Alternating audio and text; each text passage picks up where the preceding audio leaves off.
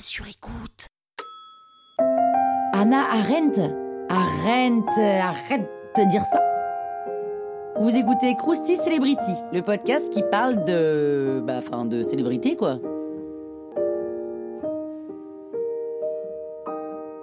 Oh, quand même, Anna Arendt, ça devrait vous dire quelque chose. Anna Arendt, à la base Johanna Arendt, naît le 14 octobre 1906 à Hanovre dans une famille juive laïque. À 15 ans, elle commence à lire des livres de philo, hein, comme toute adolescente de son âge. elle passe son bac avec un an d'avance et rentre à l'université où elle étudie la philo, la théologie et la philologie. En gros, c'est l'étude d'une langue et de sa littérature. À 21 ans, elle rencontre Martin Heidegger, un de ses profs, et là, c'est le coup de foudre. Elle devient sa maîtresse. Il a 17 ans de plus qu'elle, une femme, et il a deux enfants. Autant vous dire que cette relation a été gardée secrète très longtemps. Il aura beaucoup d'influence sur surtout ses travaux à elle, même des années après. Et elle le largue quand il rejoint le parti nazi. En même temps, on peut comprendre. Mais malgré l'antisémitisme de Heidegger, elle le défendra toujours. Ensuite, elle épouse un philosophe allemand. Avec la montée de l'antisémitisme, elle se rapproche de plus en plus de ses origines juives. Et en 1933, elle se fait arrêter par la Gestapo, mais finit par se faire libérer. Pourquoi? Parce qu'un policier l'a trouvée sympathique. Comme quoi, ça vaut le coup d'être sympa. Et elle se barre en France sur le champ. Quand les Allemands commencent à occuper la France, elle fuit une fois de plus aux États-Unis, à New York plus précisément, où elle galère un peu financièrement.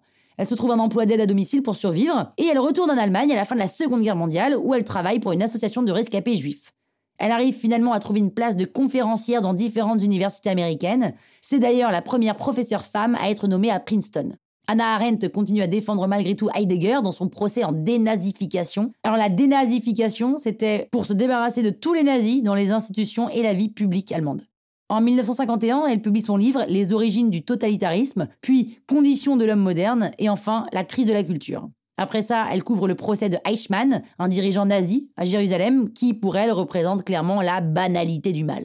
Pas qu'elle veuille dire que ce soit normal de faire du mal, mais elle dit qu'en gros, Eichmann était juste un mec lambda qui s'est trouvé être un exécutant. Un mec qui a suivi aveuglément la loi du Troisième Reich. Et c'est ça qui est totalement euh, mindfuck, parce que on pensait que c'était le diable incarné. Et ça, ça va chambouler la vision que les Occidentaux se faisaient du mal. Et elle fait aussi polémique quand elle évoque les Juifs qui ont collaboré pendant la Seconde Guerre mondiale. Bref, Anna Arendt meurt en 1975 à New York d'une crise cardiaque, à l'âge de 69 ans. Ses ouvrages sur le totalitarisme sont encore étudiés aujourd'hui dans toutes les écoles à travers le monde entier. Croustille, hein? La toile sur écoute.